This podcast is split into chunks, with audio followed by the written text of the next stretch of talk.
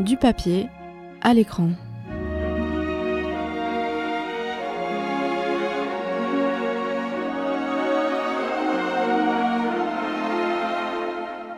Bonne année à tous et bienvenue dans Du papier à l'écran. J'espère que vous avez passé d'excellentes fêtes et que vous êtes revenus en forme pour affronter le premier round des partiels. Mais ne vous inquiétez pas, je ne suis pas ici pour vous saper le moral, mais au contraire pour vous donner une petite boule, une petite bulle, pardon, bulle d'oxygène en cette période de stress total.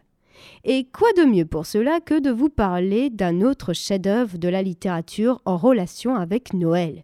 J'ai nommé le plus que classique Casse-Noisette. Tout le monde, pratiquement, connaît l'histoire de Clara qui combat aux côtés d'un casse-noisette, le roi des souris, et qui visite le royaume des sucreries en récompense de ses loyaux services. Mais savez-vous l'histoire de l'œuvre? Laissez-moi vous la résumer. S'inspirant de la figure traditionnelle du casse-noisette, une poupée emblématique de Noël en Allemagne, l'écrivain allemand Hoffmann a écrit son conte de fées Casse-Noisette et le roi des souris en 1816. Cette histoire pour enfants fut imaginée par Hoffmann pour les enfants de son ami Itzig, lesquels apparaissent d'ailleurs dans l'histoire sous leur vrai nom. Séduit par cette merveilleuse histoire, l'écrivain français Alexandre Dumas décida d'en livrer une version plus enjouée, en éliminant les détails les plus sombres de l'original allemand et en y insufflant de subtiles touches d'humour. Et c'est cette version transformée du conte par Alexandre Dumas que c'est avec cette version que Tchaïkovski a fait le fameux ballet Casse-Noisette en 1892. Donc voilà, Alexandre Dumas, à qui on doit Les Trois Mousquetaires et la plus grande majorité des chefs-d'œuvre historiques, a transformé un conte allemand. Voilà, voilà. Ce qui est fort, c'est de voir que les deux n'ont pas la même introduction. Si Hoffman commence directement en mode conte, je suis le narrateur et je vous emmène dans l'imaginaire. En revanche, en revanche, Dumas choisit de donner une raison à ce récit. Un vieil homme, ayant mené sa fille à un goûter d'enfant, s'endort dans un fauteuil et finit par être ficelé à celui-ci par une bande de gamins à qui t'aurais envie de mettre des baffes. Il n'y a pas de mais, nous voulons un conte, ou encore qu'est-ce que cela nous fait pourvu qu'il nous amuse? C'est pourquoi, pour espérer sa libération, l'homme va leur raconter Casse-Noisette, qui est très différent de la version que nous ont pondue les scénaristes par la suite.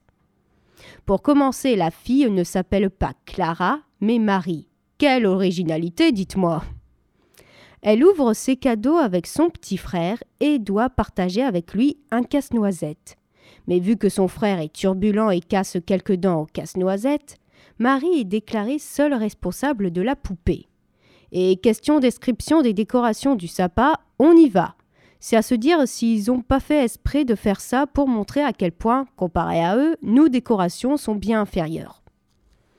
Bref, le soir du réveillon, Marie reste près de son armoire à jouer où elle assiste en qualité de spectatrice à la bataille que livre le casse-noisette au roi des souris, qui possède sept têtes. Du coup, le nuage de Tchernobyl existait déjà au XIXe siècle. S'ensuit plusieurs nuits où Marie aide le casse-noisette à survivre en donnant en pâture, pardon, en sacrifiant une partie de ses jouets pour éviter que le roi des souris ne croque casse-noisette. En récompense, Marie reçoit la permission de venir dans le royaume enchanté où elle découvre la forêt des confitures, le bois en pâte d'amande ou encore le lac rose à cause duquel Marie montre qu'elle est bien tête en l'air. Elle regardait les vagues roses embaumées et chacune de ces vagues lui montrait une figure gracieuse de jeune fille qui lui souriait. Ah s'écria-t-elle joyeusement en frappant ensemble ses petites mains. Regardez donc, mon cher, voici la princesse Pirlipate qui me sourit, merveilleusement belle. Ah, regardez, regardez Casse-Noisette soupira d'une façon presque plaintive et dit Oh, chère demoiselle Stalmbaum, ce n'est pas la princesse Pirlipate, c'est vous, c'est votre gracieuse image qui vous sourit, charmante, reflétée par chaque vague rose. Genre, elle a jamais regardé son reflet dans de l'eau. Et l'auteur d'en rajouter, alors Marie rejeta sa tête en arrière, ferma les yeux et fut tout honteuse. Ce voyage se révélera être un songe de Marie, mais elle retrouvera néanmoins Casse-Noisette, redevenu humain dans le vrai monde, qui la demandera en mariage. Casse-Noisette et Marie se marient ainsi à la fin du conte et règnent sur le royaume des friandises. Mais ce qui est choquant, c'est que dans l'original, Casse-Noisette a 17-18 ans par là, tandis que Marie a, roulement de tambour, seulement 7 ans. Donc un mariage d'enfants dans un conte. Super Il existe très peu de versions de Casse-Noisette. J'en ai vu seulement deux. Barbie Casse-Noisette et Casse-Noisette et les quatre royaumes sortis en 2018. Pour ceux qui s'interrogent, oui, je me suis refait Barbie Casse-Noisette durant les vacances. Et putain, qu'est-ce qu'il a mal vieilli Recherchez juste des images sur Google et vous verrez que la qualité de l'image laisse à désirer. Bon, en même temps, il est sorti en 2001 et ça a été le tout premier film Barbie produit, donc on va pas leur jeter la pierre. Bon, quand tu le regardes à 25 ans, il y a certains aspects qui dérangent, comme par exemple l'effet qui essaye de rapprocher Clara et Casse-Noisette, un peu comme le ferait ta bande de potes qui t'arrange un rencard forcé. On a également un personnage misogyne et Casse-Noisette espère trop de la fée dragée. C'est-à-dire que lui-même, il se sent pas l'énergie de faire tout le boulot lui-même. Il se dit Oh ben non, la fée dragée, elle va tout arranger, tout ça. D'ailleurs, la fée dragée n'existe pas dans le conte original. Passons à la version de 2018. Euh, Casse-Noisette et les quatre royaumes. Euh, comment dire? Il n'y a pas du tout de casse-noisette dans cette version. Oui, euh, Clara, en fait, au lieu de recevoir casse-noisette, elle reçoit un œuf.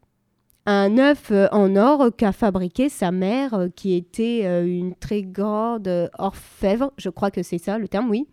Du coup, elle reçoit cet œuf, sauf qu'elle ne peut pas l'ouvrir parce qu'elle ne trouve, parce qu'elle n'a pas la clé. Donc du coup, elle va au royaume enchanté pour y rechercher la clé. Donc, et au fur et à mesure de l'histoire, bah, tu n'as aucune notion du casse-noisette. Donc, euh, pourquoi casse-noisette et quatre royaumes? D'accord. J'en sais rien. Mais par contre, ce qui est bien, c'est que dans cette version, on a vraiment le message de persévérance ou le récit initiative qui était dans l'original.